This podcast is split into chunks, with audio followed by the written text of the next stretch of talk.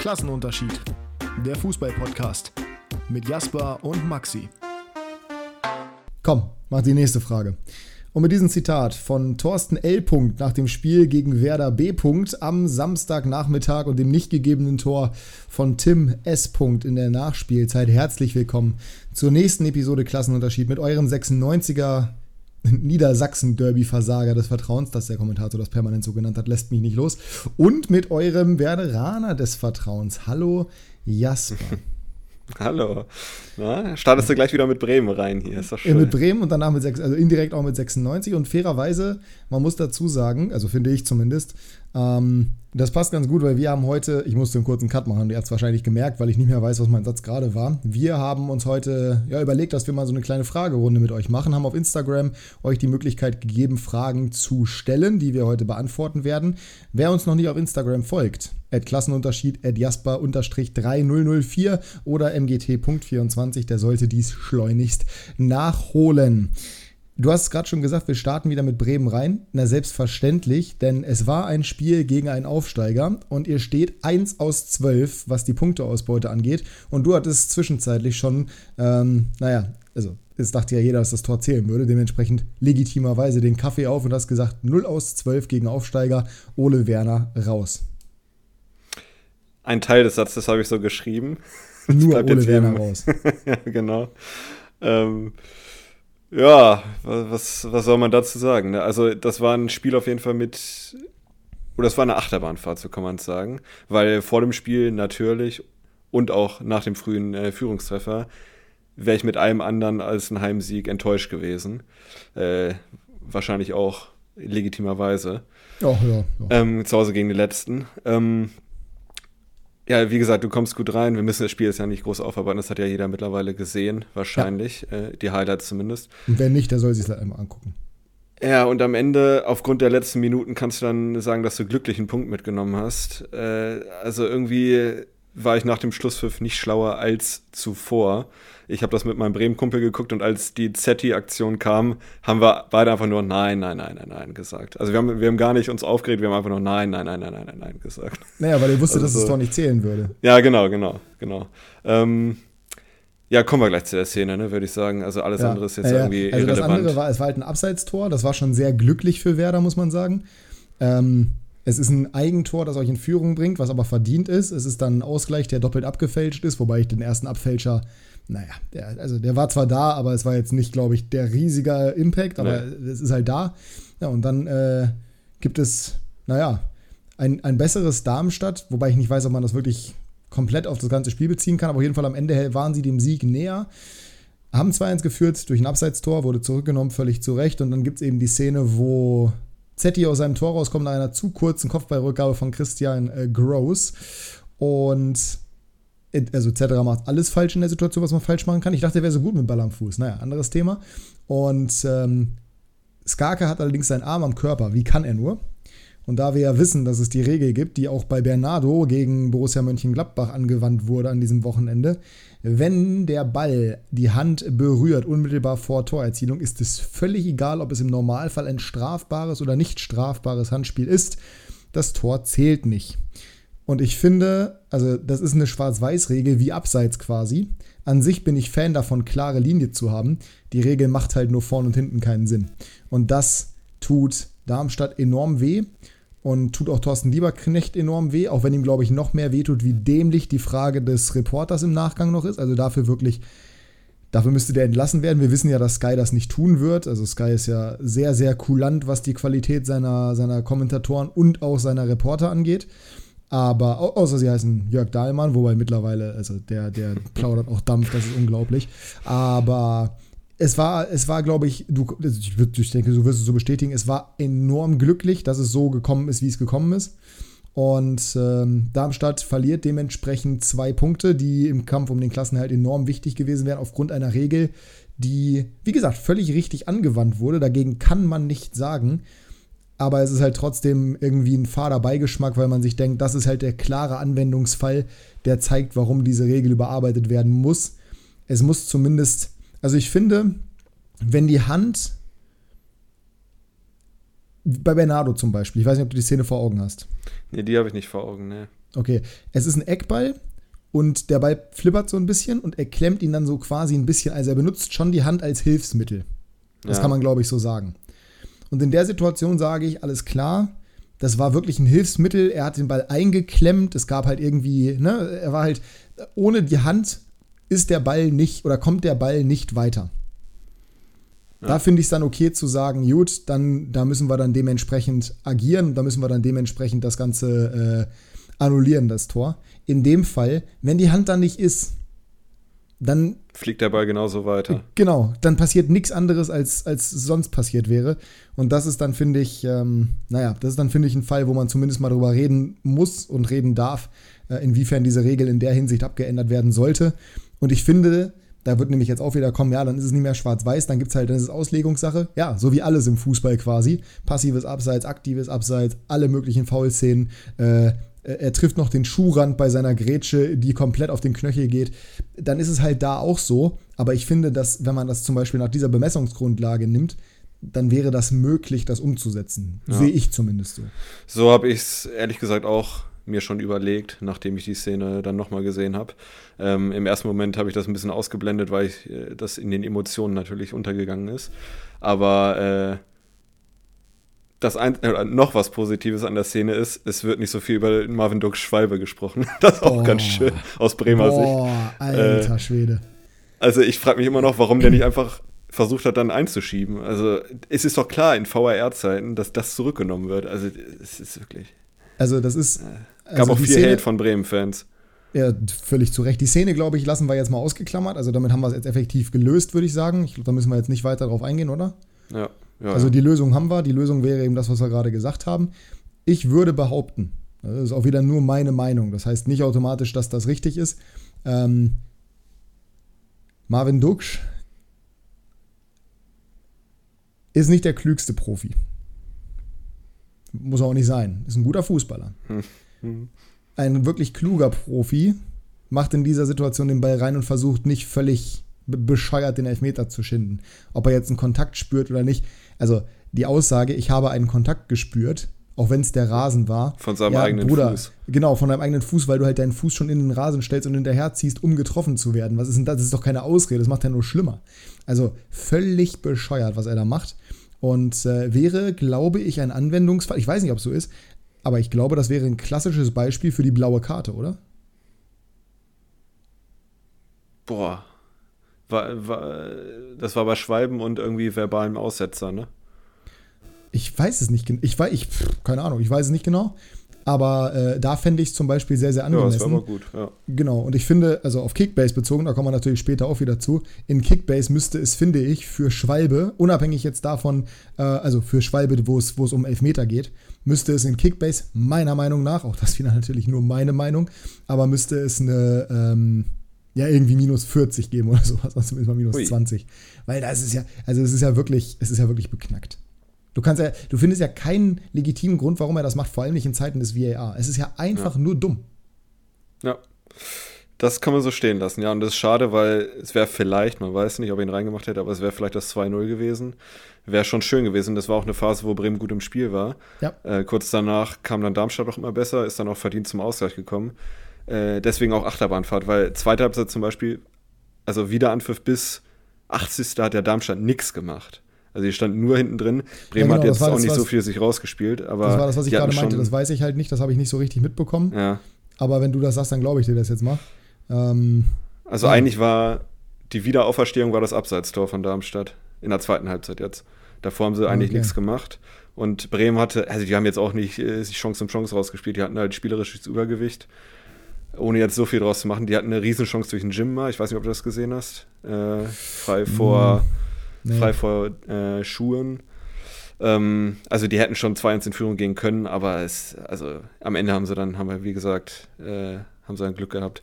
Ich glaube, insgesamt geht das unentschieden in Ordnung, ist natürlich am Ende des Tages bitterer für Darmstadt durch die letzten Minuten, äh, aber kann man schon als leistungsgerecht ansehen. Insgesamt. Ja, insgesamt glaube ich das. Da, da würde ich, nicht, ja. würd ich nicht widersprechen. Ich habe halt auch nur das Spiel in der Konferenz gesehen, ich habe das Einzelspiel nicht gesehen, das heißt, ich kann nicht ja. wirklich beurteilen, wie es war. Überrascht dich das, dass ich das nicht als, ja. dass ich das nicht als ja, Ich habe gerade überlegt, warum ich äh, auch so gesagt habe. Ja. Ähm, ich hoffe, dass also, jetzt ein paar Mauler gestopft wurden, die Europa geschrien haben. Das, äh, nee, nee, nee, nee, nee, nee. Also da hat ja Nico auch äh, völlig zu Recht direkt äh, interveniert so, und hat direkt gesagt, okay. Äh, Freunde, nee, das, also jetzt müssen wir jetzt nicht so tun, als ob alles schlecht wäre. Ja, wir können immer noch gut und gerne nach Europa kommen. Ähm, Meine einzigen Quellen sind Kommentarspalten unter Werder Bremen offizieller Instagram-Kanal und Werder Bremen Fans Instagram-Kanal. Mehr kriege ich nicht mit. Da war es relativ okay, aber da wurde Doc richtig gehatet, auch schon seit Wochen. Und äh, sie hoffen, dass Voltemade und Jim mal nächste Woche starten. Nee, das wird aber nicht passieren. Weil wir haben das immer noch Ole Werner als Trainer in, in, Bremen, von daher. Äh, wen wir ebenfalls noch als Trainer haben in Hannover ist Stefan Leitl, wobei nach diesem Wochenende ja gefühlt schon wieder ja, Polen offen war. Es wurde ja gefühlt schon wieder der Kopf des Trainers gefordert. Äh, unter anderem, weil er äh, Lars Gindorf mitgenommen hat und Antonio Foti aus der U23 jeweils. Und äh, die dementsprechend gegen Weiche Flensburg nicht zum Einsatz kommen konnten. Die U23 hat nur 1 zu 1 gespielt. War es Weiche Flensburg? Ich glaube schon. Ähm, wie kann er nur die mitnehmen und dann nicht mal einsetzen bei Rückstand? Wie, wie kann das sein, dass er das nicht macht?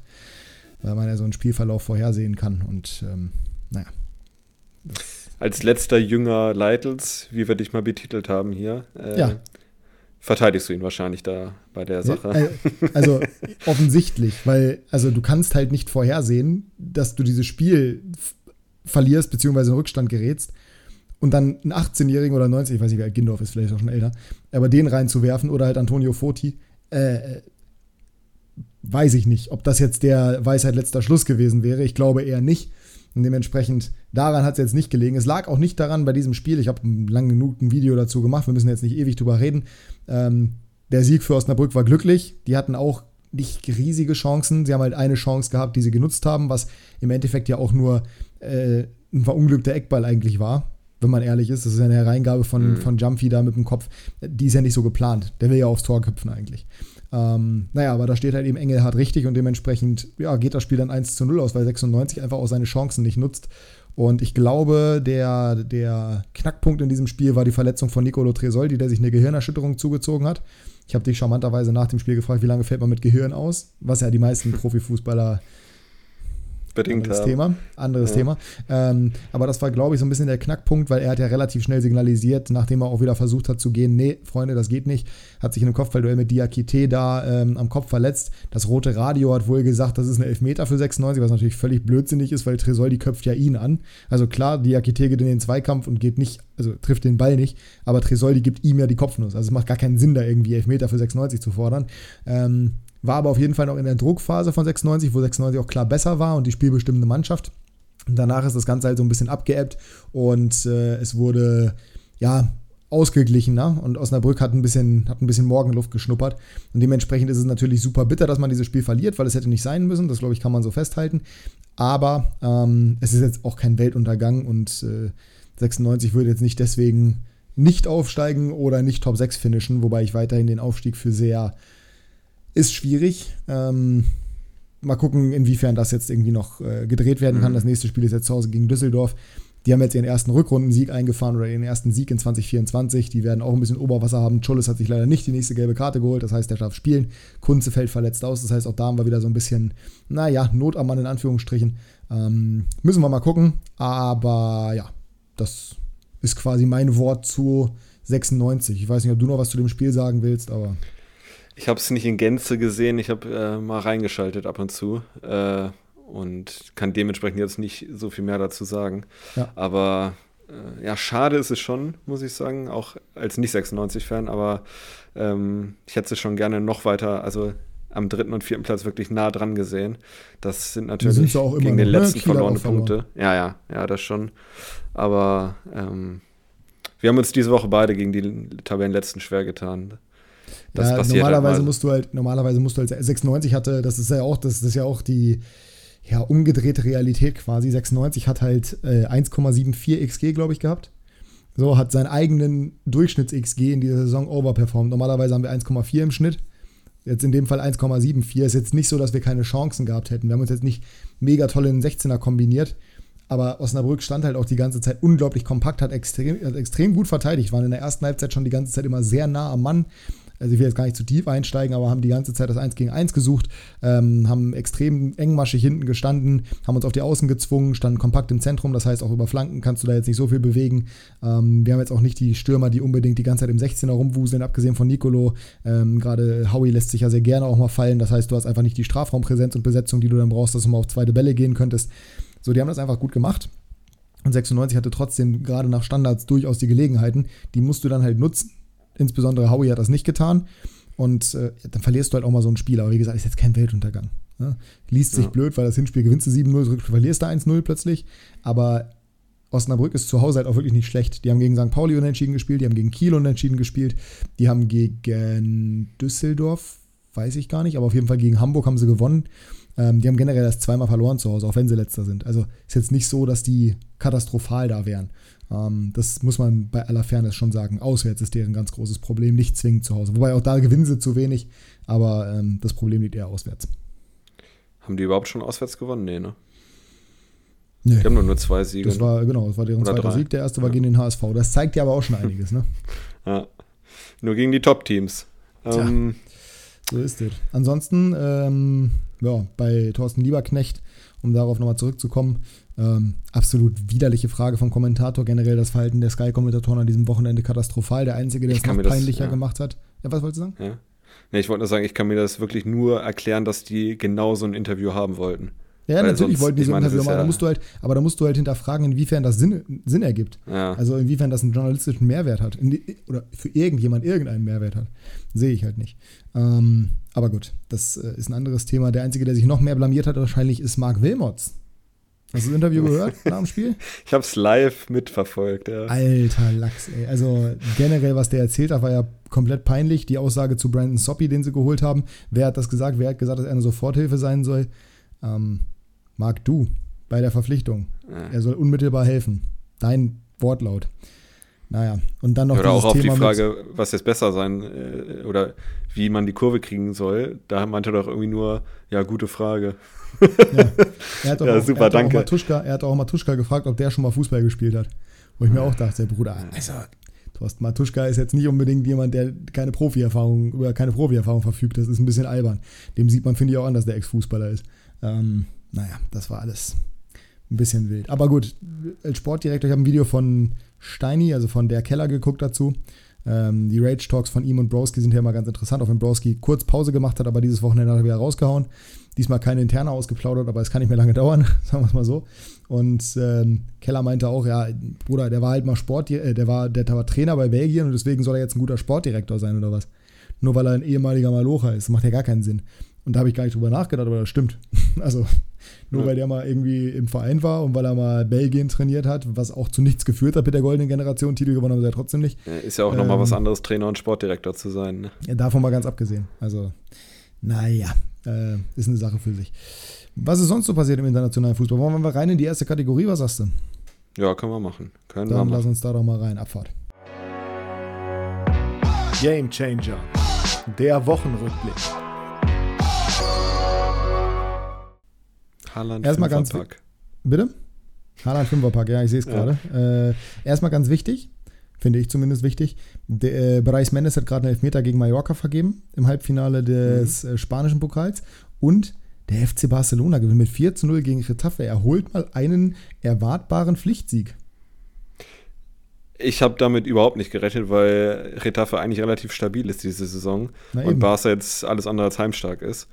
Ähm, deswegen unverhofft Stadion. kommt oft. Äh, ich habe es leider nicht ganz gucken können, aber das, was ich gesehen habe, ja, war, war gut. Ist ein bisschen zu hoch ausgefallen, glaube ich, aber ähm, Retafe hatte auch keinen guten Tag. Ja. Mhm. Aber ja, unerwartet souveräner Sieg äh, wird trotzdem nicht für die Meisterschaft reichen. Also laut Visca Barca müsste Real ja nur ein paar Mal verlieren, tun sie allerdings nicht. Unter anderem, weil der kleine kroatische Magier wieder zuschlägt. Luka Modric nach 81 Minuten. Jasper hat ihn in Kickbase nicht aufgestellt. Also Modric in gewisser Weise auch ein Gamechanger an diesem Wochenende für unseren geringsten Igel. ähm, schönes Tor, schöner Abschluss, macht er super. Und Real ist halt einfach eine Mannschaft, die in der Crunch-Time immer wieder zuschlagen kann. Auch wenn mein persönliches Highlight natürlich in La Liga, und das hat nichts mit Gamechanger zu tun, aber dass Savio in der 90. und in der 95. Doppelpack schnürt, das ist schon schön. Ja, wenn du ihn jetzt nicht abgeben musst, wäre das perfekt, ne? Ja, erstmal muss ich ihn ja nicht abgeben, bis das Nachholspiel stattfindet. Das ist das Gute daran. Und äh, sobald das passiert ist, können wir darüber nachdenken, was dann die Maßnahmen sind. Hm? Das können wir so festhalten, ja. War Schön. bei mir ja auch schon mal der Fall. Das ist richtig. Ähm, gut, dann lass uns in die Game Changer reingehen. Wen hast du mitgebracht? Ich habe aus drei Ligen heute was, und zwar aus den Wow. ersten drei deutschen Ligen. Ich bin in Deutschland geblieben Ja. und in der ersten Liga Ex-96er Maxi Bayer, der nämlich innerhalb Jasper, dann von fang doch einfach mal an. Spaß. Ich wollte wollte so tun, als ob wir asynchron wären. Ähm, auf Maxi Bayer innerhalb von vier Minuten, glaube ich, äh, den Doppelpack in Dortmund geschnürt. Mich hat es ein bisschen geärgert, weil ich habe als einziger von unserer Tipprunde unentschieden getippt, alle anderen auf Dortmund und dann verlieren die sogar. Das 3-3 durch Emre Can in der Nachspielzeit hätte ich gern noch genommen.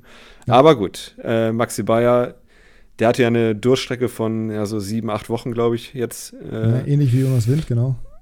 Genau, aber der scheint sie jetzt wieder gefangen zu haben. Also spielt eine bärenstarke erste richtige Bundesliga-Saison. Absolut. Ähm, kann gern so weitermachen. Das können wir so festhalten, jawohl. Dann komme ich zu meinem ersten Game Außer am. Wochenende. Ja. Da spielt er gegen Werder, wa? Mhm. Mhm. Ja. Mal gucken. Ähm, der erste Gamechanger, den ich mitgebracht habe, spielt in La Liga. Ah, sie, sie. und hört auf den klangvollen Namen. Äh, Kannst du dir schon denken? Äh, ja, den von Almeria vielleicht. Den von Almeria, So. den neuen Messi, Luca Romero, 19-jähriger Mittelfeldspieler, äh, argentinischer Spanier. Drei Spiele jetzt gemacht in La Liga, 78 Ballkontakte und zwei Tore. Und zwar gegen Atletico Madrid. Und zwar jeweils den Ausgleichstreffer. Und dementsprechend spielt Almeria 2 zu 2. Nochmal zum Verständnis, warum das ein Gamechanger ist. Atletico ist aktuell Vierter mit 52 Punkten. Almeria ist Tabellenletzter mit 9. Sieglos. In, sieglos. Also dementsprechend schon, äh, schon ordentlich, äh, gerade gegen so einen großen Gegner. Und entsprechend eine Erwähnung wert. Ich wollte Nico Williams reinwerfen, allerdings hat zum Zeitpunkt seiner völlig dämlichen gelb-roten Karte äh, Bilbao ja bereits 2-0 hinten gelegen. Von daher, ähm, Ja. naja, kann man jetzt nicht wirklich mehr als Game Changer reinwerfen. War auf jeden Fall ein gebrauchter Tag für die Basken. Ähm, der zweite, jetzt gehen wir in die zweite Liga.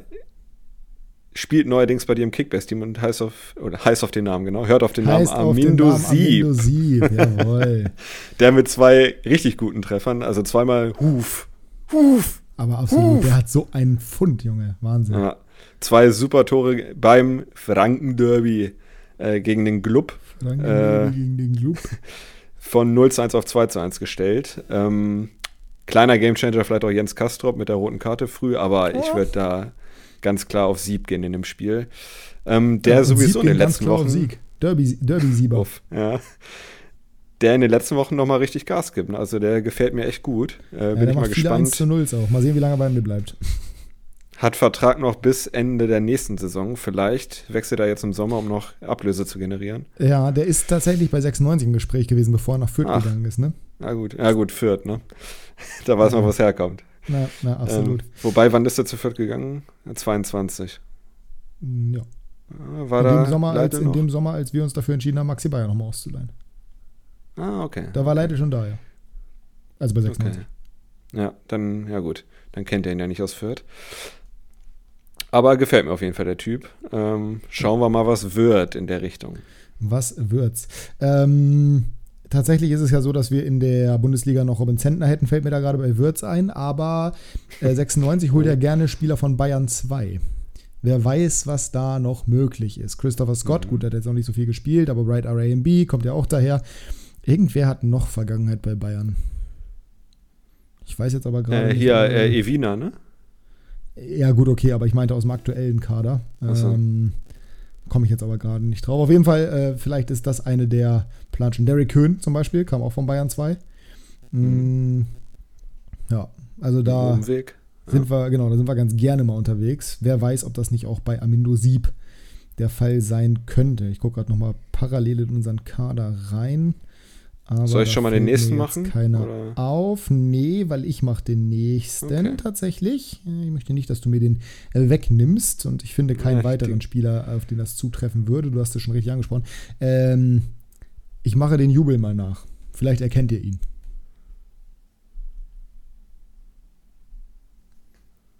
Gut, also ich glaube, sehen könnt ihr es nicht, aber vielleicht hört ihr es. Ich halte mir die Hand vor den Mund.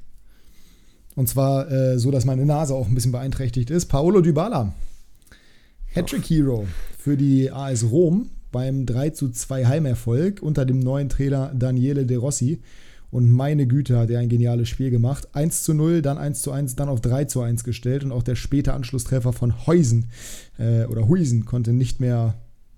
Äh, Eigentor von Heusen, der ist ein Heusen. Äh, nein, ist auch egal. äh, auf jeden Fall äh, konnte da nichts mehr dran ändern. Dybala, ein geiler Spieler.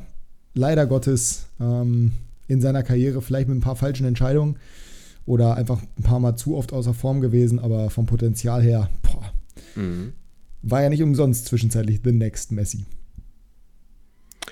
Ja, jetzt spielt er leider in Anführungsstrichen bei der AS Rom. Da ist da ein bisschen was schief gegangen. Aber der ist von Palermo zu Juve und dann zu AS Rom, ne? Mm, ja.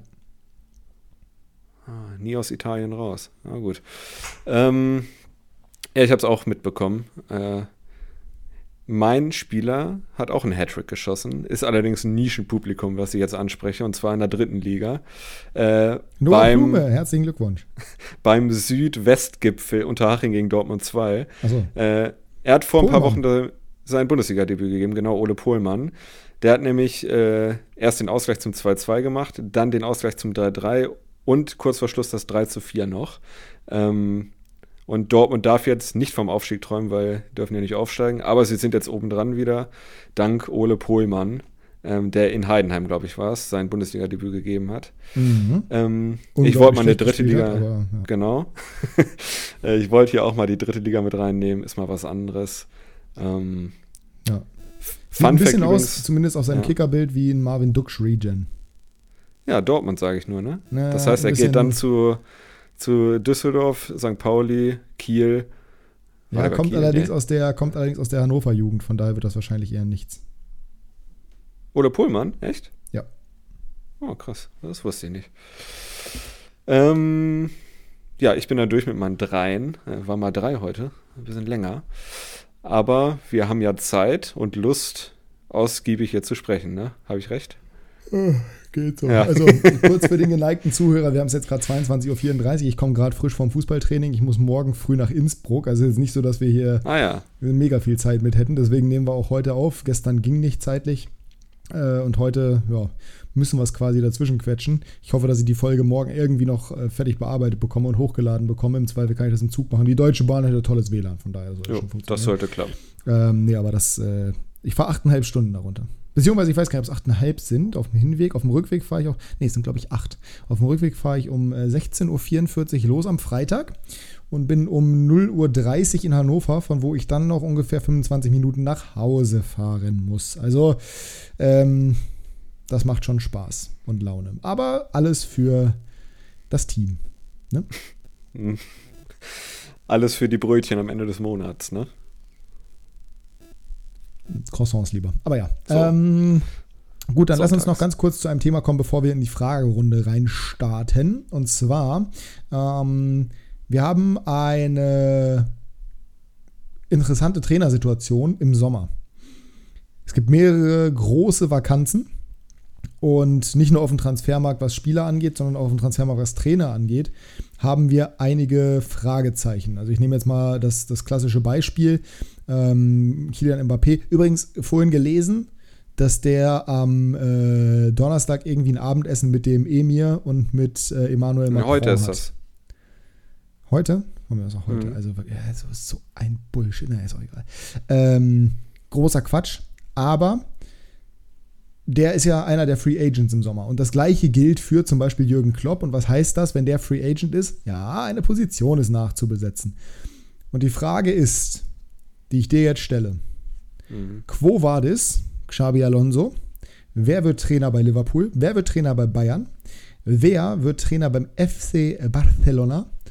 Und wer wird Trainer bei Bayern 04 Leverkusen? Shoot. Oh. Wow, das jetzt alles. Äh, also, ich glaube, Xabi Alonso geht zu Bayern. Ich glaube, De Zerbi geht zu Liverpool. Ich glaube, Thomas Tuchel, da spricht die Hoffnung auch, äh, er als Hansi Flick geht zu Barca. ähm, ähm, wen haben wir jetzt noch offen? Leverkusen. Mhm. Ja, echt, ich- Thomas ich- Tuchel geht zu Barca? Spannend. Also ich glaube, Thomas Tuchel hätte Bock darauf. Weiß ich nicht. Aber kann sein, ja. Ja, glaube ich schon. Spanien möchte er, glaube ich, nochmal machen. Real ist ja zu. Äh, dann bleibt ja nicht mehr Barca? viel. Ja, also ja, ja, aber Ja. in der aktuellen Situation Barca ja. ist jetzt nicht unbedingt Projekttrainer. Aber gut, mal gucken.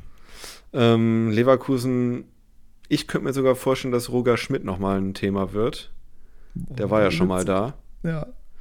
Ähm, aber interessanter bei, bei. Benfica macht er einen guten Job. Ja, das, ja, macht er. Und er spielt Ballbesitzfußball. Gibt der Kader her. Eben, eben, eben. Also, ja, spannend.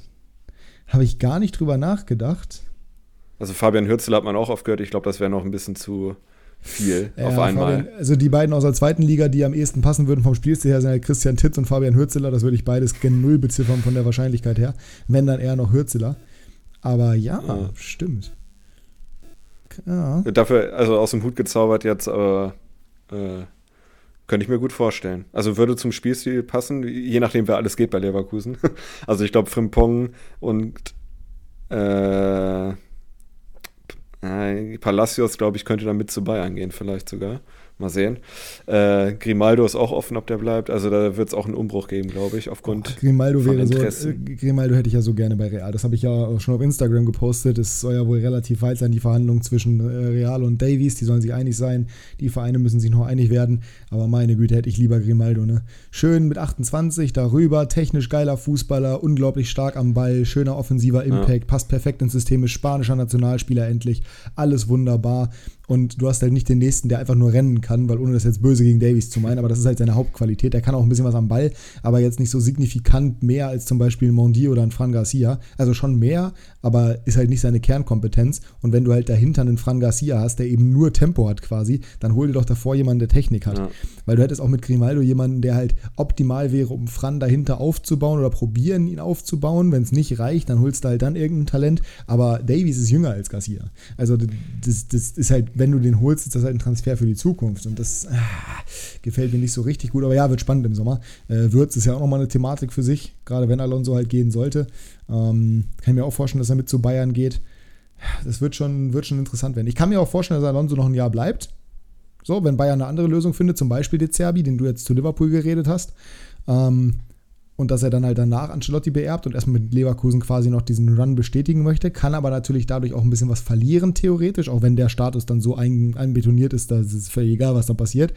Ähm, bei Bayern hat er halt äh, die Möglichkeit, was, also meine Theorie, pass auf, ich habe schon auf Instagram gepostet, ich weiß nicht, ob du es gesehen hast. Übrigens, ähm, Matteo Kovacic mit dem 6 zu 2 für City, das erste Mal, dass jemand außer Haaland getroffen hat in diesem Spiel, für City zumindest.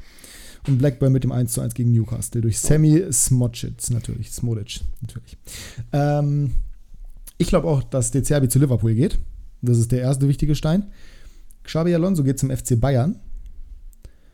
Thomas Tuchel geht zu Barca. Auch da, ich sehe das alles ganz Stich. wie du. Sticht, sticht alles. Ich glaube allerdings, also bei Leverkusen habe ich mir keine Gedanken drüber gemacht, aber Roger Schmidt finde ich einen interessanten Call. Ähm, ich glaube, Alonso bleibt nur ein Jahr bei Bayern, baut da quasi wieder was auf, legt eine Grundlage, wie er es jetzt in Leverkusen gemacht hat, weil bei Bayern, ganz ehrlich, theoretisch schaffst du in einem Jahr das Maximum. Aber jetzt die Champions League gewinnt, ist nochmal ein anderes Thema, aber in einem Jahr wirst du auf jeden Fall wieder Meister, wenn du Xabi Alonso bist und das richtig angehst. Und ähm, du schaffst halt eine Grundlage und kannst dann nach einem Jahr per Ausstiegsklausel zu Real Madrid gehen, da Ancelotti beerben. Und dann holt Bayern Sebastian Hoeneß von Stuttgart, der dann sein erstes Jahr Champions League hinter sich hat und erfahren genug ist, um da zu übernehmen, der ja einen sehr ähnlichen Fußball zu Alonso spielt. Und der hat dann die perfekte Grundlage, die Alonso aufgebaut hat, um das weiter fortzuführen. Interessant. Das wäre so geil. Also es ist total unrealistisch, weil es halt dafür so, sorgen wird, dass Alonso nur ein Jahr bei Bayern ist. Und das macht, das, das alleine macht diesen Case halt unwahrscheinlich. Aber ich fände es so geil. Ja, ich wollte gerade sagen, der Fehler an der Matrix ist vielleicht, dass Bayern das nicht mit sich machen lässt. Äh, der Rest Ja, wäre weiß ich halt interessant. Also, ich meine, auf die Gefahr hin, dass sie Alonso sonst gar nicht bekommen, vielleicht, könnte ich mir das vorstellen. Ah. Und vielleicht gefällt es Ja. Alonso so gut, dass er von der Ausstiegsklausel nicht gebraucht macht und das Real dann irgendjemand anders holt. Jürgen Klopp Hat Angelotti Beispiel. bis 25 oder 26 25, verlängert, weißt glaub du das? Okay. Sondern das wäre halt, also die andere Möglichkeit ist halt, dass Alonso bei Bayern bleibt und dass dann Klopp zu Real geht, was ich mir nicht wünsche, aber was ich mir vorstellen könnte. Klopp zu Real. Könnte ich mir vorstellen. Boah, das sehe ich irgendwie gar wäre nicht. halt, nee, ich auch nicht. Ich finde das Bild ganz komisch. Aber ich finde es ich find's irgendwie, also es wäre halt offensichtlich der beste Trainer, der am Markt ist. Und es wäre der einzige mögliche Schritt für Jürgen Klopp außer Nationaltrainer, meiner Meinung nach. Wobei Klopp auch ein geiler Nationaltrainer wäre, glaube ich. Aber ansonsten hast du ja, du hast ja nix. Welcher Trainer ist groß genug für Real Madrid? Unverfügbar? Und bei welchem Trainer macht es denn Sinn, auch zu Real zu gehen? Also ich sehe halt für Real als Nachfolger von, von Ancelotti, ich sehe drei mögliche Kandidaten nur. Vielleicht bin ich da auch ein bisschen zu engstirnig, aber ich sehe halt nur Alonso, Klopp und Zidane. Mehr Kandidaten gibt es in meiner Welt nicht. Aber es kann auch sein, dass ich, wie gesagt, da zu engstirnig bin. Tuchel. Nee, kann ich mir nicht vorstellen. Das kann ich mir. Aber auf den ersten Blick kann ich mir Tuchel besser vorstellen als Klopp. Ja, vom Bild her gebe ich da total recht. Weil Klopp halt einfach optisch, das, das macht keinen Sinn. Aber ich kann mir Tuchel, Ja. Tuchel und Real, das passt nicht zusammen. Das ist, überleg mal. Also Tuchel, ich, ich halte ja sehr viel von ihm, aber offensichtlich ist er ja jetzt nicht so unbedingt ein, der, der, der zwischenmenschliche Typ. Ja. Ja. So, und Ancelotti ist das halt total. Und Real wird alles geben, um nicht die Kabine zu verlieren. Und das hast du, das Risiko hast du halt bei Klopp gar nicht und bei Tuchel total. Gerade nach dem letzten Stint in Ja. München jetzt. Auch wenn das natürlich ein anderer Lockerroom ist als der von Real, da hast du es schwerer, glaube ich. Ich glaube, bei Real hast du es relativ leicht. Aber ich glaube, Tuchel ist zu. Ich glaube, Ancelotti macht ja gar nicht viel Man-Management. Der lässt die einfach laufen und hä- hält halt so ein bisschen die Hand drüber. Und Tuchel würde das nicht machen. Tuchel würde halt versuchen, Ja. da einzugreifen. Und das könnte, glaube ich, nach hinten losgehen. Oh, ich kann mir auch Tuchel nicht mit Vinicius Junior vorstellen. Das, das ist so ein, das passt nicht zusammen für mich. Das ist die Sprachbarriere, die da wäre. Also ich meine, er könnte Spanisch lernen, ja, aber die Sprachbarriere und dann generell noch so Mimik, Gestik und Vinny, also ich glaube, Vinny braucht schon diese, diese, diese, diese Autorität und die hat natürlich in Ancelotti nochmal deutlich mehr qua, äh, qua Ja. Alter. So, ein Alonso, der eine Reallegende ist, weiß ich nicht, oder ein, Tuch, äh, ein Klopp, der halt einfach so ein Menschenfänger ist im positiven Sinne, sehe ich da realistischer oder halt ein Sisu wieder, weil Sisu halt einfach der. Sie dann wäre echt witzig, das dritte Mal Trainer, das dritte Mal das wäre Real. das wär so geisteskrank, aber ich glaube halt, dass der, der muss ja irgendwann Frankreich-Trainer werden, das geht ja gar nicht. Heute, heute habe ich noch drüber nachgedacht und äh, dachte so, das ist, eigentlich ist das der größte Flex oder Boss-Move, den du machen kannst. Einfach, der ist ja seit drei Jahren kein Trainer oder so. Ja. Ne? Und der hat einfach in jedem Jahr die Champions League gewonnen, in dem er Trainer war. Ja. Und Das hat einfach gesagt, ja komm, ich nehme nur, was mir wirklich gefällt. Zidane ist halt, Zidane ist halt der, deswegen, Zidane ist ja für mich der größte aller Zeiten oder der, der beste aller Zeiten, abgesehen von Ronaldo und Messi. Danach kommt für mich Zidane. Und Mhm. ähm, ist auf einem Level ein Motherfucker, das, das gibt es halt nicht nochmal. Der ist halt, der ist sicherlich ehrgeizig, aber der weiß halt genau, wann er aufhören muss. Der sieht, gen- der, der, der ist einfach, der ist clever, der ist smart. Autorität auf zwei Füßen. Ja, wir hatten äh, und du, einfach ein Maestro. Der ist einfach der Maestro. Es gibt halt, gibt es einen Fußballer, der mehr nat oder einen, Fuß, einen ehemaligen Fußballer, einen Trainer, irgendwas, der mehr natürliche Autorität ausstrahlt als Sinedin Sidan, der einer der besten Spieler aller Zeiten ist und dazu noch einer der besten Trainer? Das gibt es halt so nicht. Es gibt keinen anderen. Xabi Alonso war ein sehr, sehr, sehr, sehr guter Fußballer, aber ja niemals in dieser GOAT-Debatte auch nur ansatzweise drin. Und Zidane ist halt, also ich glaube, Alonso ist derjenige, der am nächsten noch rankommt an Zidane. So rein vom, wie gut warst du als Fußballer und wie gut bist du als Trainer. Und Guardiola, pff, ja, ist mitgeschwommen, aber würde ich jetzt nicht, würde ich jetzt nicht auf ein Level mit Alonso heben, ehrlich gesagt. Aber Ja. ein Zidane ist halt einfach, ein Sisu ist halt einfach Sisu. Und das ist, äh, ich liebe den Mann. Das ist wirklich ein absolut geiler Typ. Ähm, ich muss übrigens, fällt mir dabei gerade ein, noch mein Cristiano Ronaldo Display aufhängen. Liebe Grüße an dieser Stelle, er wird sicherlich hören, an Elias N97, der heute Morgen mit Visca Barca, auch immer der in der Situation zu suchen hat, nach Riyadh geflogen ist, weil sich eine Möglichkeit ergeben hat, Cristiano Ronaldo zu treffen. Und das gönne ich Eli, und das gönne ich Eli unglaublich, weil der ungefähr genauso Ronaldo-Fanboy ist wie, na, wobei niemand ist so Fanboy von irgendwas wie, wie Visca Barca bei Messi. Aber dem gönne ich das total. Was ich nicht verstehe, ist, was Visca Barca in der Gleichung zu suchen hat, ehrlich gesagt. Also, Yes. das, das äh, unabhängig davon, dass er sagt, ja, ich würde den ist der nächste Goat auch Fehler in der Matrix. treffen. Das ist Ja. wirklich ein großer Fehler in der Matrix. Er kann ja gerne sagen, ich würde den anderen Goat auch gerne treffen, aber Bruder, also irgendwie ein bisschen Aber das Ding ist bei ihm ja, er macht ja Ronaldo nicht äh, schlecht, das ist ja schon mal ganz gut. Er sagt ja, dass es für Ja, ihn halt der das- zweitbeste. das, ne? Genau, Also, aber das ist halt, das ist halt was, was Ronaldo jetzt nicht so gut ab kann. Liebe Grüße an die Fans, Nee, die am Wochenende äh, Messi Messi gechantet haben. Ich fand ehrlich gesagt die Reaktion von Ronaldo, ja, die ist ein bisschen übertrieben. Es wäre cooler gewesen, wenn er es weggelächelt hätte. Wir wissen aber, dass Ronaldo so von Ehrgeiz getrieben ist, dass er das nicht tut. Und äh, ich fand diese, diese, diese Masturbationsgeste jetzt nicht unbedingt dramatisch. Während Jörg Dahlmann ja komplette Filme geschoben hat und gesagt hat, zwei Spiele Sperre dafür, viel zu wenig, hängt den Mann. So ungefähr hat sich zumindest angehört. Also, naja, auch ein bisschen realitätsfremd. Zwei Spiele Sperre für eine Geste, überleg mal, wie viele Spieler irgendwie äh, Fans am Wochenende beleidigen oder zurückbeleidigen oder irgendwie auslachen oder irgendwelche Gesten machen und nie wird irgendwas dagegen gemacht. Naja, Thema für sich. So, wollen wir in die Fragerunde reingehen? Ja, ich würde mal sagen, ich mache zwei Fragen. Ich weiß nicht, wie viel du jetzt hast. 48. Ähm, ich sag mal so, ich habe die beiden ausgewählt, die ich hier am besten jetzt reinbringen kann, würde ich mal sagen. Ich guck mal, wie viele es wirklich ja, sind, weil es waren, glaube ich, nicht Also 48. Ja, bei die am uns. besten reinbringen. Ja, es ist, die Leute haben es auch, glaube ich, leider Gottes ein bisschen falsch verstanden, dass es darum ging, dass es eine Fragerunde für den Podcast ist. Die dachten wahrscheinlich aber ein QA. Also ich habe äh, ich hab ordentlich Fragen, aber ich muss mal gucken, was hier. Was ist zum Beispiel mein Lieblingstrikot von 96? Ist eine gute Frage, aber hat halt überhaupt nichts mit dem Podcast zu tun. Hast du auch ein Video Ähm, zu gemacht, oder? Glaube ich. Ähm, oder ich mache eine und du, weil du hast so viele jetzt, äh, dann machst du irgendwie vier oder fünf. Mm, ja. Ich, ich starte einfach mal ganz locker und sage, bei welchem Derby auf der Welt würdest du gerne im Stadion dabei sein? Liebe Grüße Hm. an äh, Luthor Lord Timo. Mhm, immer sehr aktiv, äh, treuer Zuhörer. Bei welchem, Sta ja, bei welchem Stadion der Welt wärst du gerne dabei? Ich will immer noch unbedingt ins Estadio Santiago Bernabeu, was aber sehr realistisch ist und bald passieren wird. Von daher Bei welchem ich das Derby, mal ne? aus. Ja, ja, äh, Klassiko halt, ne? Okay.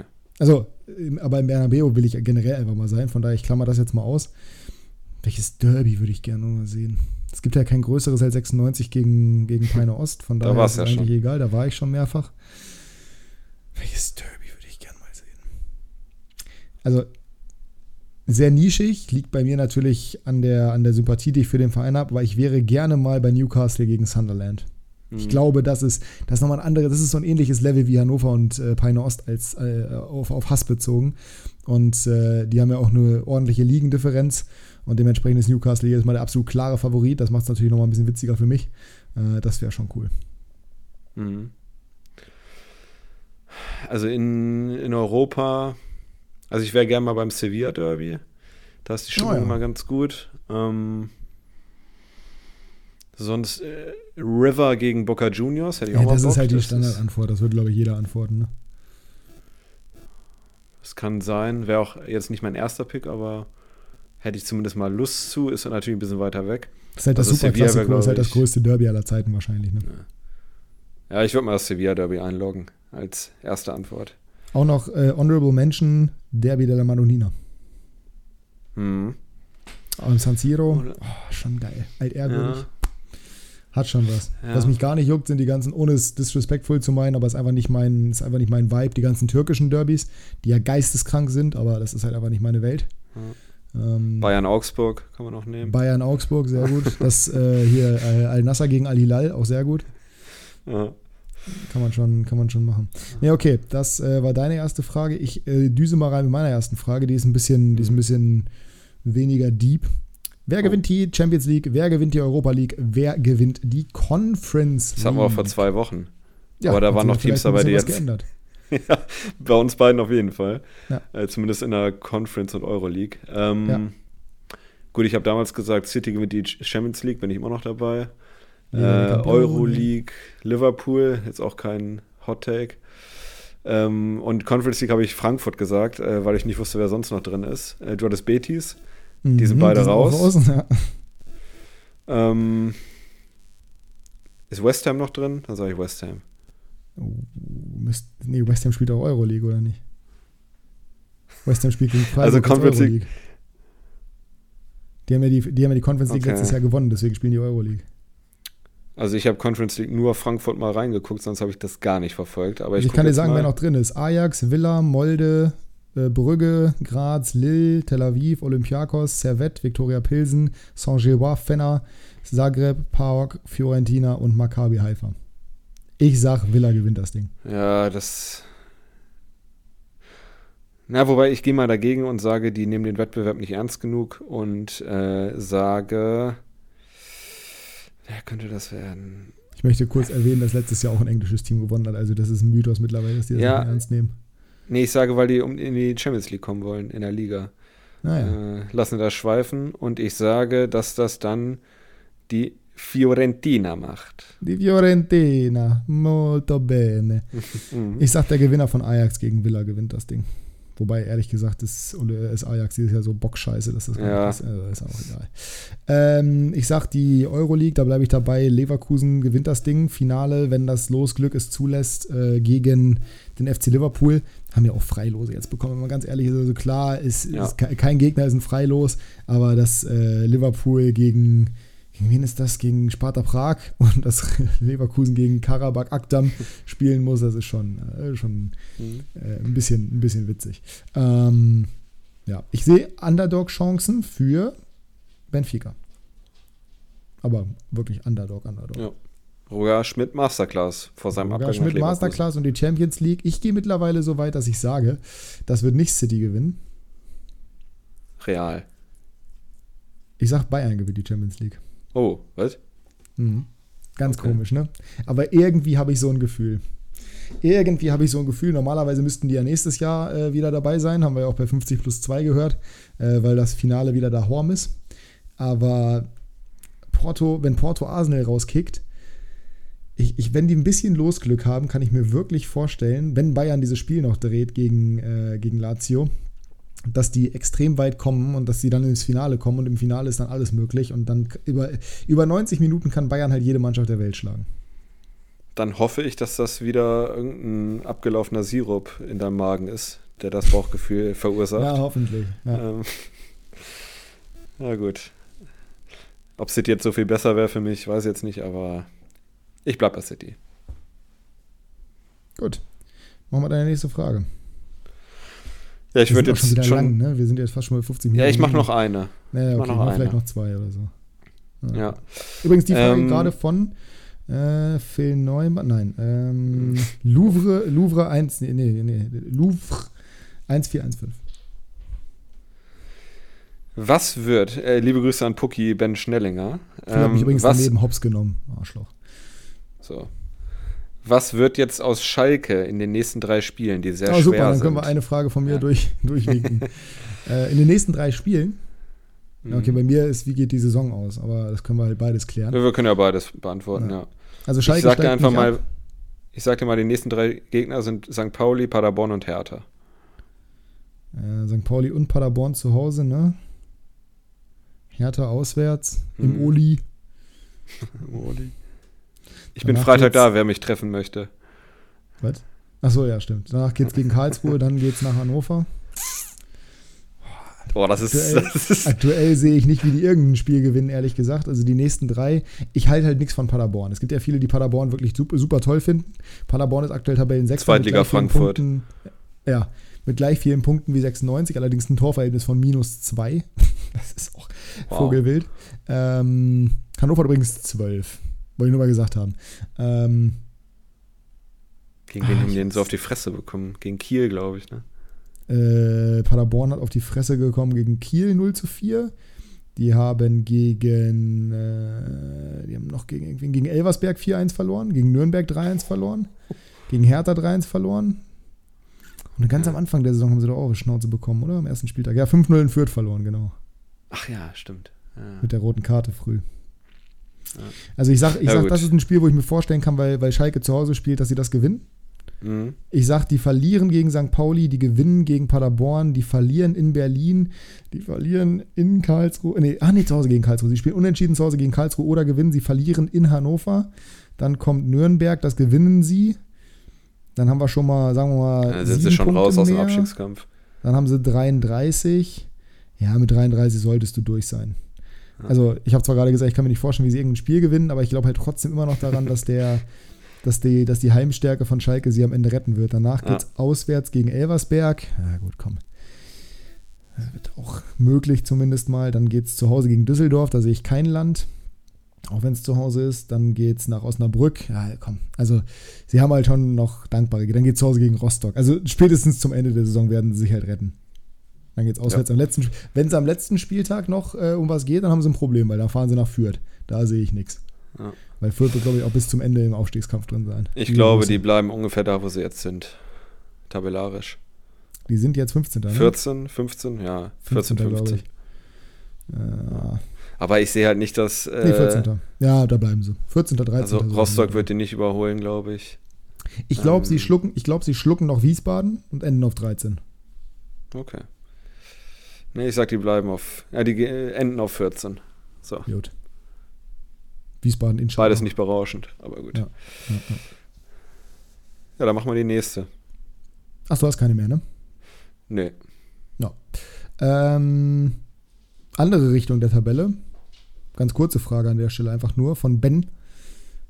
Schafft der HSV dieses Jahr? Yes, der geht zusammen mit dem anderen Hamburger Club hoch. Ich kann es mir auch kaum anders vorstellen. Außer sie, also ich meine, der Frühling kommt halt noch, ne? Und sie spielen, also sie spielen ja, jetzt gegen, sie spielen jetzt gegen Osnabrück zu Hause, ja. sollten sie gewinnen. Auch sehr dankbare Gegner, ne? Elversberg und Osnabrück nacheinander zu Hause. Dann spielen sie in Düsseldorf, da können es schon wieder, ne? Sie spielen auch in Fürth, auch das ist äh, mhm. eklig. Sie spielen auch in Magdeburg, auch das ist bekanntermaßen in Braunschweig, das ist auch ekelhaft. In Paderborn, zu Hause gegen St. Pauli. Zu Hause gegen Kiel, zu Hause gegen Nürnberg. Also ich glaube, sie schaffen es, aber es wird knapper, als man es jetzt im ersten Moment denken würde. Ich glaube, Fürth wird da echt mhm. ein gutes Wörtchen mitreden. Ja, das Gute ist, das Gute aus Hamburger Sicht, die haben halt die meisten Top-Gegner jetzt noch zu Hause, ne? Ich ja, glaube, die hatten in der Hinrunde ganz viele auswärts. Ja, ich glaube, das könnte Kiel, ein Gamechanger sein. Kiel, könnte Kiel da noch mitreden? Also Kiel ist ja gerade Zweiter, deswegen mitreden ist vielleicht ein bisschen, ein bisschen blöd formuliert, ja. aber Auswärts Hertha, zu Hause, Kiel, zu Hause Karlsruhe, auswärts Elversberg, zu Hause Rostock, auswärts Nürnberg. Da sind halt so viele 50-50-Spiele dabei. Die Frage war ja, ob es Hamburg schafft. Ich sage ja. Ja, ja, ja, ja, ja, absolut. Gut, und ein letztes Thema, das ist äh, nochmal ganz interessant, ich weiß gar nicht, ob du es mitbekommen hast. Visca Barca, Unsympathisch TV und Trimax sind eingestiegen beim dänischen Zweitligisten Aalborg BK, dem ehemaligen Verein von Ivar Fossum. Liebe Grüße nach Dänemark, wo ich das vergangene Wochenende verbracht habe. Ähm, sie haben sich an der Investorenfirma beteiligt mit 20 Prozent, wenn ich das richtig verstanden habe, die, glaube ich, selber wieder, genau, die, glaube ich, selber wieder einen bestimmten Prozentsatz hält. Ähm, wie findest du das, dass Content Creator ähm, sich bei einem Verein einkaufen? Also, es ist ja, wenn man es ganz runterbricht, ist es einfach eine Privatperson, die einfach Geld investiert. So, das sind natürlich jetzt welche, Viscabas hat zumindest viel Fußballbezug, Trimax ja nicht ganz so viel. Ey, ehemaliger Dauerkartenbesitzer beim HSV. Sascha, ja, Sascha, ja. Sascha, gar nicht. Sascha hat, in der ähm, Baller League, Sascha hat in der Baller League vor dem ersten Spiel seiner gesamten Mannschaft Parfum geschickt, fünf, geschenkt, fünf Minuten vor ja, Anpfiff. Ähm, und er dachte, dass dir das motiviert. Also das ist wirklich. Das ja, ist also ich sehe es halt als reines Investment äh, um halt Geld anzulegen. Äh, ich habe den Post von Visca Barca gesehen, wo er da meinte, wie Karrieremodus FIFA. Boah, boah. Ja, das fand ich ein bisschen. Das ist halt so, das ist halt so unpassend. typisch Anton. Das ist, ja, genau. Das ist halt genau das Problem. Junge, du hast überhaupt keine Gewalt. Glaubst du, du wirst jetzt irgendwas beeinflussen, was der Sportdirektor ja. tut? Uff. Also, naja, ein bisschen verzerrte Wahrnehmung, aber an sich finde ich es völlig legitim. Es gibt genug Investoren im Fußball. Äh, Tom Brady ist äh, zusammen mit Ryan Reynolds zum Beispiel Birmingham-Investor, läuft David Beckham. prächtig. David Beckham gehört Inter Miami. Ähm, wir, haben, wir haben ja mehrere Investoren. Das sind halt Content Creator, deswegen wird man vielleicht ein bisschen mehr mitbekommen, so auf YouTube und sowas, was, was so Themen angeht. Aber die werden ja auch nicht strunzdumm sein und komplett die ganzen Interner da irgendwie äh, veröffentlichen. Ja. Von daher äh, ich glaube, machen. Ist, ist, ist, ich finde sogar noch, dass es ein relativ charmantes Projekt ist, weil es halt äh, unter The Hammer läuft und weil es halt mit Aalborg so ein kleiner, süßer, dänischer Zweitligist ja. ist. Deswegen, das finde ich, ganz, find ich ganz charmant. Ja, ich glaube, da, also, das ist jetzt Dänemark ein bisschen viel heiße Luft um nix. Ja, aber das ist ja immer so, wenn irgendwelche Content Creator Ja. irgendwas machen. Aber Dänemark auch nicht so weit weg von Deutschland, das heißt, die können vielleicht noch mal ein paar Zuschauer damit generieren, weil die ja jetzt sagen, irgendwie, keine Ahnung, Visca Barca-Fans sagen, jetzt kommen wir fahren da mal hin und gucken uns das mal an. Ähm, ist eine Win-Win-Situation, glaube ich, für alle Beteiligten. Ja. Ja. Völlig legitim.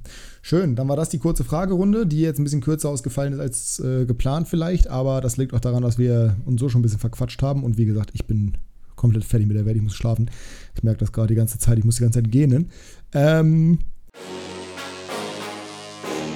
Kickbase Breakdown.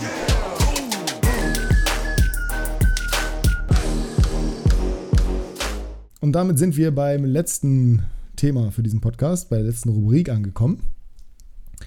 Der Kickbase Talk, präsentiert von uns. Jasper. Von uns.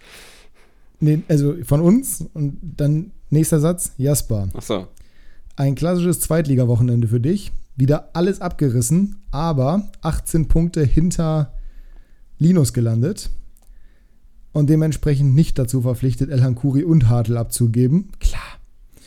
Weil Linus natürlich, weil, weil Kühn natürlich 164 Punkte machen musste. Oder ein Muheim 162 oder ein Anderson bei Niederlage 119 oder ein Brown bei Niederlage 84. Äh, Bodenlos, wirklich in jeglicher Hinsicht bodenlos, was da passiert ist. Ähm, lief gut wieder, wa? Besser hätte es nicht laufen können am Ende des Tages. Äh, ich stand bei Abpfiff der Sonntagspartien noch vorne und äh, einen Punkt vorne. Ähm, deswegen hatte ich da auf die Korrekturen gehofft und darf jetzt den MVP der Liga behalten. Ähm, und ich hatte noch, was auch noch glücklich war, ich hatte Ma Machino, wie heißt er von Kiel Mhm. vorne? Machino, ne? Den noch äh, an Ben abgegeben und dafür Redondo aufgestellt. Hätte ich das nicht Ja. gemacht, hätte ich jetzt Hartl verlier- äh, verloren. Ja, aber auch Ähm, dumm. Also wie man sowas machen kann, das ist, das ist, das ist auch. Ja, also, Deswegen kann ich ja Hartl behalten, ist ja alles gut. Machino 204. Ja, gegen Pauli, deswegen. Sankt Pauli. Ähm, Aber nur um das nochmal in Kontext zu rücken, also ich bin, ich habe den Spieltag wieder katastrophal abgeschlossen, äh, bin drittletzter geworden mit 534 Punkten, weil mir nichts funktioniert hat. Hofmeier und Becker die einzigen. Phil bei Niederlage mit 74 war mein drittbester. Also da lief gar nichts. Touré nicht gespielt, Jaschemski keine Minute bekommen, Tresoldi nach 35 Minuten raus, Müller nur 53, Usun minus 10, Benesch und Kempf weiterhin ohne Einsatz auf der Bank, äh, Hauke Wahl nur mit 60 Punkten. Äh, das, ist, das, das war alles wirklich katastrophal. Äh, habe allerdings jetzt Amindo Sieb geschenkt bekommen dadurch quasi, von daher ist das alles in Ordnung. Ich habe drei Plätze in der Tabelle verloren, bin jetzt Fünfter im Gesamtrank Gesamtranking. Nur um das nochmal einzuordnen. Ich habe mit meinen 19.000 Gesamtpunkten aktuell knapp 5.400 Punkte Vorsprung vor dem letzten und habe auf Jasper einen Rückstand von 5.100 Punkten, der auf Platz 1 sitzt. Jasper hat auf den zweiten einen Vorsprung von 4.300 Punkten. Es ist, eine, es ist ein One-Horse-Race. Es ist, Das ist eine absolute Farmers League dieses Jahr. Bei Jasper klappt aber auch alles, wenn man sich einfach mal anguckt, dass der Knecht wirklich keinen wertvollen Spieler großartig hat. Der hat nur Gemüse, aber dieses Gemüsepunkt Spieltag für Spieltag. Du machst diesen, du machst du machst das dieses Jahr so dermaßen überragend. Ich verstehe es nicht. Aber wenn man da sieht, ein Kleinhansel 126, ein Franke 129, natürlich. Ein Kaufmann 154 gegen Hertha, klar. Ein Matanovic 166. Ein Hartl, gut, da kann man es erwarten. Ein Elhan Kuri 316 Punkte. Das ist mehr als die Hälfte von meinen Gesamtpunkten an diesem Spieltag. Hartl und Elhan Kuri haben, wenn mich nicht alles täuscht, mehr gemacht als ich diesen Spieltag. Ja. Gut, das sind natürlich zwei Extreme. Ähm, Ja, aber du hast sie halt jeden Spieltag. Du machst einfach gut. Nimm das Kompliment an, Feierabend. Ich sag dazu jetzt nichts. Bist ein geiler Typ. Das können wir so stehen lassen. Ja, liebe Grüße trotzdem natürlich auch an Linus, der den Spieltag gewonnen hat Ja, mit ähm, 1409 Punkten. Hab's gerade schon gesagt, unter anderem mit Kühn, mit Muheim, mit Anderson, mit Brown, aber auch vorne mit Erfolayan mit 292 und Wanizek mit 203. Das heißt, auch er muss nur, Waniz äh, nur Erfolayan abgeben. In der zweiten Liga hätten wir wirklich nicht die 300er-Marke setzen sollen, weil die zu selten geknackt wird, sondern irgendwie 280 oder sowas. Aber gut, it is what it is. Ähm, herzlichen Glückwunsch an Philipp der Stelle. abgeben? Philipp musste Sieb abgeben an mich. Achso, ah ja, stimmt. Und du Elhan Kuri. Schlusslicht an diesem Mhm. Spieltag. Marcel mit 439 Punkten, obwohl 155 mit Schonlau, 99 mit Flick und 90 mit Wagner und 79 mit Smith. Allerdings kommt danach nur noch Gemüse, beziehungsweise er hat drei Spieler mit 0 oder weniger Punkten. Äh, fünf, Entschuldigung, fünf Spieler mit null oder weniger Punkten. Und Oh einen mit vier Gott. noch. Ja. Nielsen vier, Appelkamp null, Merkin null, Niederlechner minus drei, Pretain minus sechs und Kurucay minus 24. Ah, liebe Grüße. Niederlechner Ähm. aber auch stark. Minus drei Punkte in 47 Minuten gegen den BTSV. Das ist äh, eine Ansage. Immer mal nicht rot bekommen, wa? Das ist wirklich bodenlos. Allein schon Genau. gegen, gegen äh, Pinehorst nicht gut zu punkten. Ja. Ähm, Thema, Thema One-Horse-Race, das- oder was wolltest du sagen? Ja, ich würde jetzt auch zur ersten Liga rübergehen. Ja, One-Horse-Race in der ersten Liga ist nicht Jasper derjenige, der es anführt, der ist wieder abgerutscht diesen Spieltag, ähm, sondern Sinja, also Jonas, der mit äh, 24.649 Punkten führt, vor dem zweiten mit 22.848, also 1.800 Punkte Vorsprung. Dahinter komme dann ich. Ich habe äh, nochmal 1400 Punkte weniger, also, also wirklich komplett gestört. Äh, 21.468, das heißt 3200 Punkte hinter Sinja. Ähm, das ist auch gegessen, das Thema. Das war nach der Hinrunde schon durch. Leider Gottes kann man nicht nur die Punkte zurücksetzen. Äh, Rückrundenpunkte sind ja allerdings auch erster mit 6600, vor dem zweiten mit 5800. Also es ist einfach nur gestört, was der macht. Äh, bei dem ist allerdings ähnlich wie bei dir. Bei dem funktioniert wirklich alles.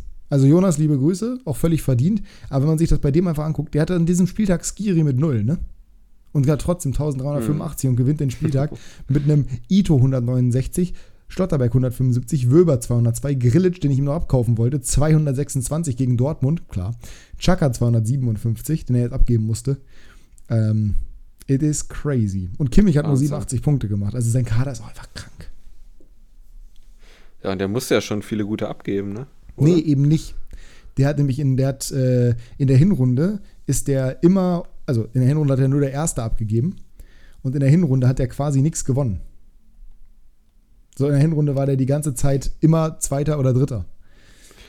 Aber die letzten Wochen musste Die er letzten Wochen, die abgeben, letzten oder? Wochen musste er immer ganz gut was abgeben. Er ist aber auch ab und zu mal äh, Vierter geworden, glaube ich jetzt. Ja. Also ah, jetzt äh, Chaka, ne? Ja. Jetzt Chaka, das ist bitter. Ähm, aber ja, it is what it is. Zweiter geworden an diesem Spieltag. Marv. Äh, genau, Marvin, also der zweite in unserer Liga auch. Äh, unter anderem mit Andricht, den MVP, den er abgeben musste. aber auch mit einem Riedle Baku, der 138 gemacht hat bei 2-2. Oder ein Dingchi 135. Es- Oder Vandenberg, der gegen Leverkusen 104 macht. Also das, das ist auch wirklich. Naja. Ja, Andrich ist wieder bei mir äh, Ja. nach einer Woche. Ähm, ich bin nämlich 13. geworden von 15 und der letzte war nicht in der Rechnung mit drin, weil er nur 10 Spieler hatte. Mhm. Also bin ich äh, in der inoffiziellen Wertung Vorletzter geworden. Äh, Mhm. Mit grandiosen, wie viel waren es? 515 oder sowas? Jetzt hat sich meine App gerade aufgehangen. Perfekt. Ähm, auf jeden Fall knapp über 500 Punkte. Da lief schon wieder nicht viel 515. zusammen. Ja, genau, 515. Ordetz Elfmeter verschuldet, äh, Jensen Elfmeter verschuldet. Äh, Nürnberger kam sehr spät rein, zwei Punkte gemacht. Äh, Dahut kam auch spät rein. Kim kam auch spät rein. Hofmann, Kim kam auch spät rein. Hofmann, äh, ja, finished. Höhler Ja, schlecht Schwebe, gepunktet. Schwebe, Olbo und Chabot waren super. 85, 104 und 143. Allerdings Ja, ist das Olmo halt auch ein okay. Großteil deiner Punkte. Ja. Ja, Jimmer, schöne Großchance vergeben, noch kurz vor der Auswechslung. Also, das waren eigentlich nur, ja, wie gesagt, drei Spieler, die da gut gepunktet haben. Das ist nicht viel. Ich bin abgerutscht auf den achten Platz, glaube ich, insgesamt. Ähm, war mal ganz gut dabei die letzten Wochen sonst. Äh, Da war ich sehr zufrieden. War ich oft äh, Vierter oder Fünfter. Das war jetzt wieder eine ernüchternde Runde, aber wie man immer so schön sagt, nicht den Sand in den Kopf stecken. Nicht den Sand in den Kopf stecken. ähm, ja, bei mir war es besser. Äh, hat sich allerdings zum Ende hin nochmal deutlich, deutlich gesteigert. 1010 Punkte, 1-0, 1-0, also so ein bisschen äh, Mhm. binär quasi. Genau. Honorar 226, spät eingewechselt, aber innerhalb von 30 Minuten. Das ist ordentlich mit seinem Tor und seiner Vorlage. Marco Reus, zwei Vorlagen bei Niederlage 213, auch sehr schön. Flo Würz natürlich 176 Punkte mal wieder gemacht. Girassi 117, Brooks 103 und dann wird es aber auch, dann geht es steil bergab, sagen wir mal. Ähm, liebe Grüße an Senne Lieden, der ist jetzt auch finished. Zuletzt noch die ganze Zeit grüne Balken hingezaubert und davor äh, seit dem 18. Spieltag, seit er gestartet ist, 89, 76, 153, 108, 127. Das gegen Darmstadt zu Hause 33. Also, naja. Cassie 17 Punkte und fünfte Gelbe, herrlich. Röhl, mein Kapitän, 14 Punkte. Spielt jetzt gegen Mhm. Bayern, muss ich aufstellen. Ich freue mich. Ähm, Gulaschi nicht gestartet plötzlich, klar, logisch, habe ich ja. Ähm, mhm. also Gott sei Dank hat der Blasewicht nicht so gut gemacht. Ja, und Justwan habe ich draußen gelassen auf der Bank, der hat 142 gemacht. Gegen Bremen konnte man das nicht ahnen. Gegen das Bollwerk der letzten Wochen. Gegen das Bollwerk der letzten Woche, das, äh, das stimmt wohl. Ja. Naja. Dritter geworden übrigens Luca. Der musste Harry Kane abgeben, das tut weh. Ja, da habe ich noch drauf geschielt, aber es kann nicht alles klappen mit Korrekturen. Ja, äh, die beiden wichtigsten Korrekturen sind vonstatten gegangen. Da war ich dann. Habe ich drüber hinweggesehen, dass das nicht auch noch geklappt hat. Aber du hättest ja auch Kim Min-jae abgeben müssen, von daher alles gut. Eben, ja. Größer als Kane auf jeden Fall. Größer Kane. So, dann soll es für heute gewesen sein. Vielen Dank für deine Zeit. Vielen Dank an euch fürs Zuhören. Bewertet uns gerne positiv. Auf Instagram könnt ihr uns folgen. Bei Spotify könnt ihr auch folgen. Und wie gesagt, positiv bewerten mit 5 Sternen. Das wäre super. Und dann hören wir uns nächste Woche wieder. Ich freue mich aufs Bett. Und Jasper hat die Schlussworte. Und äh, ich möchte noch kurz dazu sagen, um dir das einzuleiten quasi. Hm. Der Einzige, der Schalke 04 jetzt noch retten kann, spielt in der zweiten Mannschaft des FC Schalke, ist geboren am 15.12.1991, ist dementsprechend 32 Jahre alt, 1,89 Meter groß, Mittelstürmer. Weißt du schon, wer es ist? Nee. Ah, doch, ja. Ja, ja, ja, ja. Jetzt hat es Klick gemacht, ja. ja. Und damit entlasse ich euch in die Woche und erst bald die letzten Worte. Shame on you, Yogi Löw. Shame on you. Wer denkst du, wer du glaubst? Ähm, das Interview war frech. Das Interview war frech, äh, was er zu Max Kruse gesagt hat. Das kann ich nicht auf mir sitzen lassen. Äh, ich dachte, es wäre ein Deepfake gewesen, äh, weil es so lächerlich war. Und äh,